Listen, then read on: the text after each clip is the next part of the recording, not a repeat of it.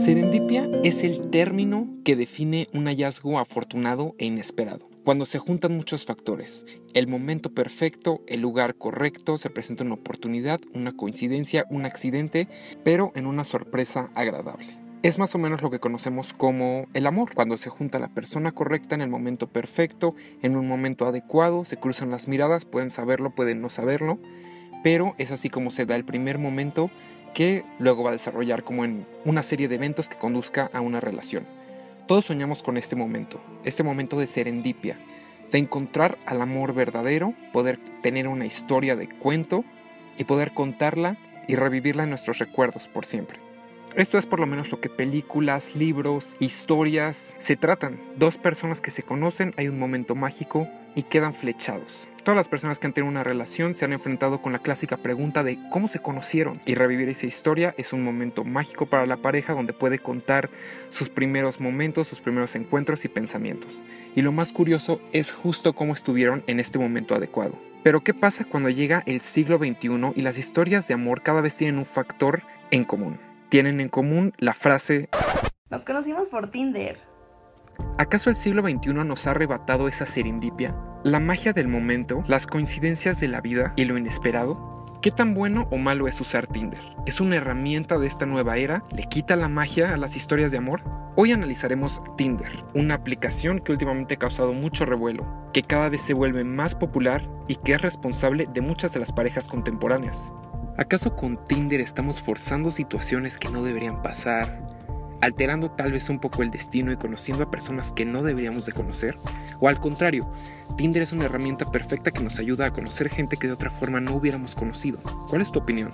Lo analizaremos desde un aspecto psicológico, científico y social. Esto es, no lo había pensado.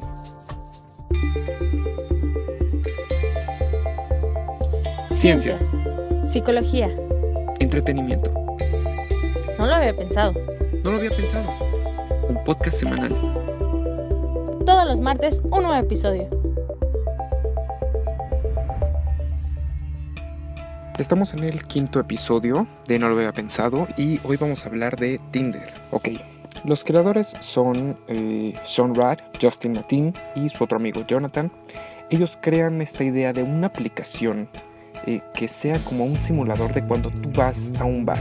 O sea, esta es una aplicación que tú bajas en tu teléfono y lo que hace es mostrarte fotos de personas y tú simplemente eh, le das a la izquierda o a la derecha, depende de si te gusta o no. Sweeping es la acción de aceptar o rechazar a una persona. Lo bueno de Tinder es que nunca sabrás quién te rechazó, pero sí sabrás quién te aceptó. ¿Cómo funciona esto? Pues si la otra persona y tú ambos se gustaron, esto es un match. Y les va a abrir otra parte de la aplicación donde van a poder chatear. Entonces es así de sencillo. En realidad es muy muy fácil de usar. Entonces los términos importantes, sweeping, que es mover a la izquierda o derecha, depende de si te gusta o no, y match, que es si tú y la otra persona eh, se gustan. Cuando se crea esta aplicación, lo que se quería hacer era simular lo que pasaba en un bar. Cuando tú ves a personas, eliges quién te gusta y quién no te gusta, y generalmente esto lo haces pues simplemente por la primera mirada. Vas descartando o aceptando eh, eliminando opciones hasta llegar, pues bueno, a una simple opción. Al principio esta aplicación estaba conformada 90% por personas de 18 a 24 años. Hoy simplemente 50% son jóvenes, mientras que los otros 50% ya es gente adulta. En el 2014 se lograron 2 billones de matches. O sea, la aplicación está teniendo un super éxito. La empresa ahorita simplemente se conforma con 60 eh, empleados aproximadamente y empiezan a ver otras aplicaciones que son eh, la competencia, pero bueno, Tinder es ahorita la aplicación por excelencia de ligue. Les voy a dar unos datos para que vean lo impresionante que es Tinder hoy en día. Hay 10 millones de usuarios activos que ingresan en la aplicación 11 veces al día. Se hacen 15 millones de matches al día. El 60% de la población de Tinder son hombres, mientras que el 40% son mujeres. Los países que más ocupan Tinder es Estados Unidos en el número 1, el Reino Unido en segundo lugar y en tercer lugar Brasil. Y esta no es una app que nada más ocupamos las personas comunes y corrientes. Celebridades como Lindsay Lohan, Lily Allen y Katy Perry han reportado tener perfiles en Tinder. Pero no todo es miel sobre hojuelas, ya que 42% de los usuarios en Tinder ya tienen una relación. Y es que justamente es por eso que Tinder es tan controversial, porque muchas personas lo definen como el app para encontrar el amor, mientras que otros lo definen como el app justamente para ligues y encuentros casuales. ¿Cuál es tu opinión de Tinder? ¿Tú crees realmente que una relación formal se puede empezar de ahí? Cada vez escuchamos más historias de personas cercanas a nosotros que han descargado esta app y han encontrado el amor. Pero también hay innumerables anécdotas de personas que fueron a citas que terminaron siendo un fiasco. Pero bueno, independientemente de toda la carga social y el estigma que esta aplicación ha causado, vamos a hablar un poco de la ciencia que hay detrás. La psicóloga clínica especializada en la psicología del amor y el sexo, Wendy Walsh, nos habla un poco acerca del fenómeno de esta aplicación. Nos dice que hace 50.000 años estábamos en tribus de 35 a 40 personas y estamos expuestos más o menos a 150 humanos máximo. Hoy en día eso ha cambiado. Con Tinder tenemos la oportunidad de la búsqueda de nuevas parejas sexuales en números ilimitados. Nuestro cerebro nunca fue preparado para tener tal cantidad de oportunidades. ¿Recuerdan el episodio de la toma de decisiones? ¿Recuerdan que hablamos que cuando estamos expuestos a demasiadas opciones esto puede ser demasiado abrumador? Pues esto es lo que sucede en Tinder. Wendy Walsh nos habla de que estamos preparados para emocionarnos cuando tenemos una nueva cita, porque esto es algo poco común e inusual. Pero en Tinder comenzamos a estar demasiado expuestos a estas oportunidades. Aunque dos tercios de los matches en Tinder no se concretan, se llega a la conclusión de que la gente da match simplemente para tener una distracción. No están buscando el amor real.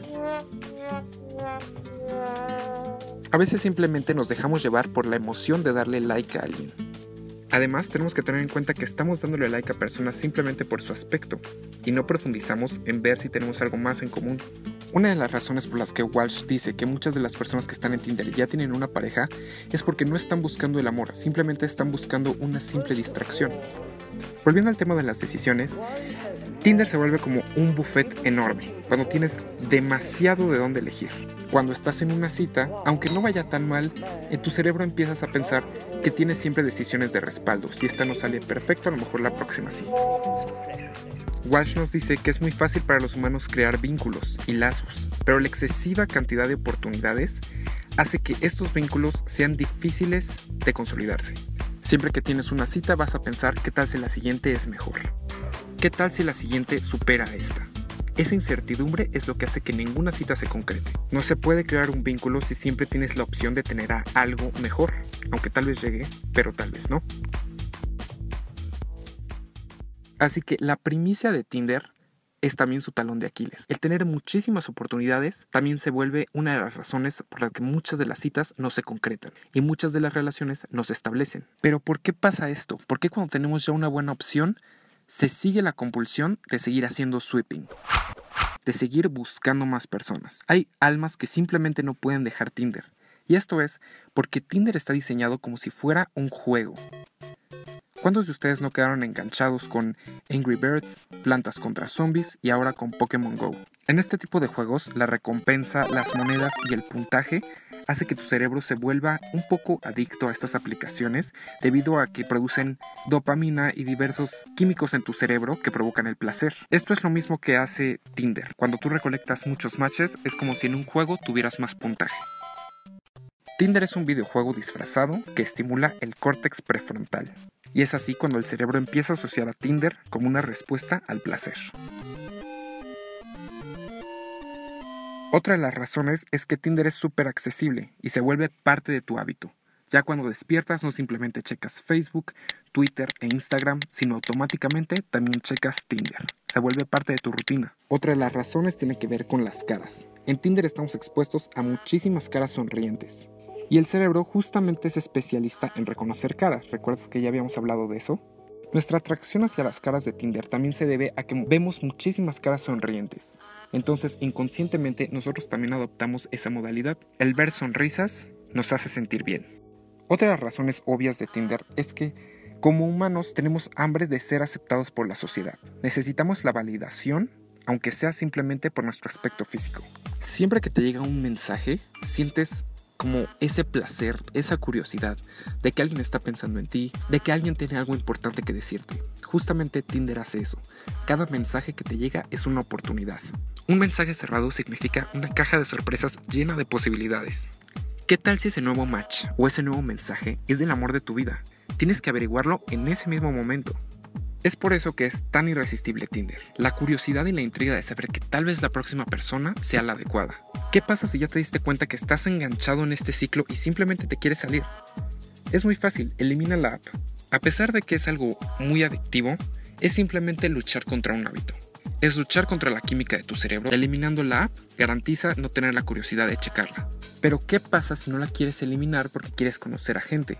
Pues bueno, aquí van unos consejos. Si lo que tú quieres realmente es encontrar el amor o una pareja estable, tienes que ponérselo claro a tu date. La psicóloga Walsh lo que dice es que una vez que encuentras una persona con la que tú estás a gusto, elimina la app por 90 días y queda este tiempo establecido también con tu, con tu tentativa pareja. 90 días es el tiempo perfecto para desarrollar química con esa persona y para ver si son compatibles. Pero sin embargo, tienes un pie en el mundo de las citas y un pie en una relación, nunca tendrás éxito. Debes cortar de tajo y debes de luchar contra ese sentimiento de que tal vez la siguiente persona sea mejor que con la que estás actualmente. Tienes que darte el, el tiempo de ver si hay compatibilidad. Si pasa este periodo máximo de 90 días y ven que no son compatibles, puedes descargar otra vez el app y puedes continuar con tu búsqueda. Si no, felicidades, ya tienes nueva pareja.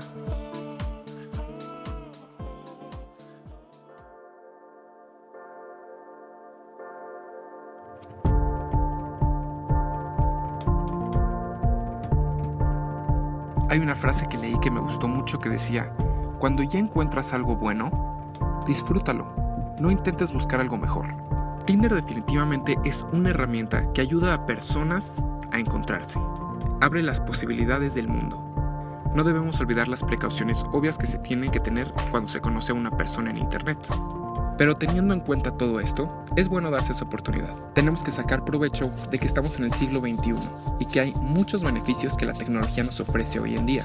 Es bueno saber que existe la posibilidad de conocer personas sin siquiera dejar la comodidad de tu casa. Pero tampoco tienes que olvidar que un match es simplemente un paso de cientos que faltan. Tinder simplemente ayuda a la localización y ubicación de personas, pero no lo hace mucho más fácil. La esencia de conocer personas sigue siendo la misma. Las malas y las buenas citas han existido desde antes de Tinder, desde antes de la existencia de la tecnología. Ahora que lo sabes, es decisión tuya. Tal vez tú ya estás en esta aplicación, pero tal vez no. Vale la pena darle una Simplemente ten cuidado con tus hábitos y disfruta un poco la idea de que el amor verdadero puede estar a un simple clic. Síganos en Twitter en arroba podcast y escúchanos en iTunes o en SoundCloud. Soy Guillermo Ruiz, nos escuchamos la próxima semana.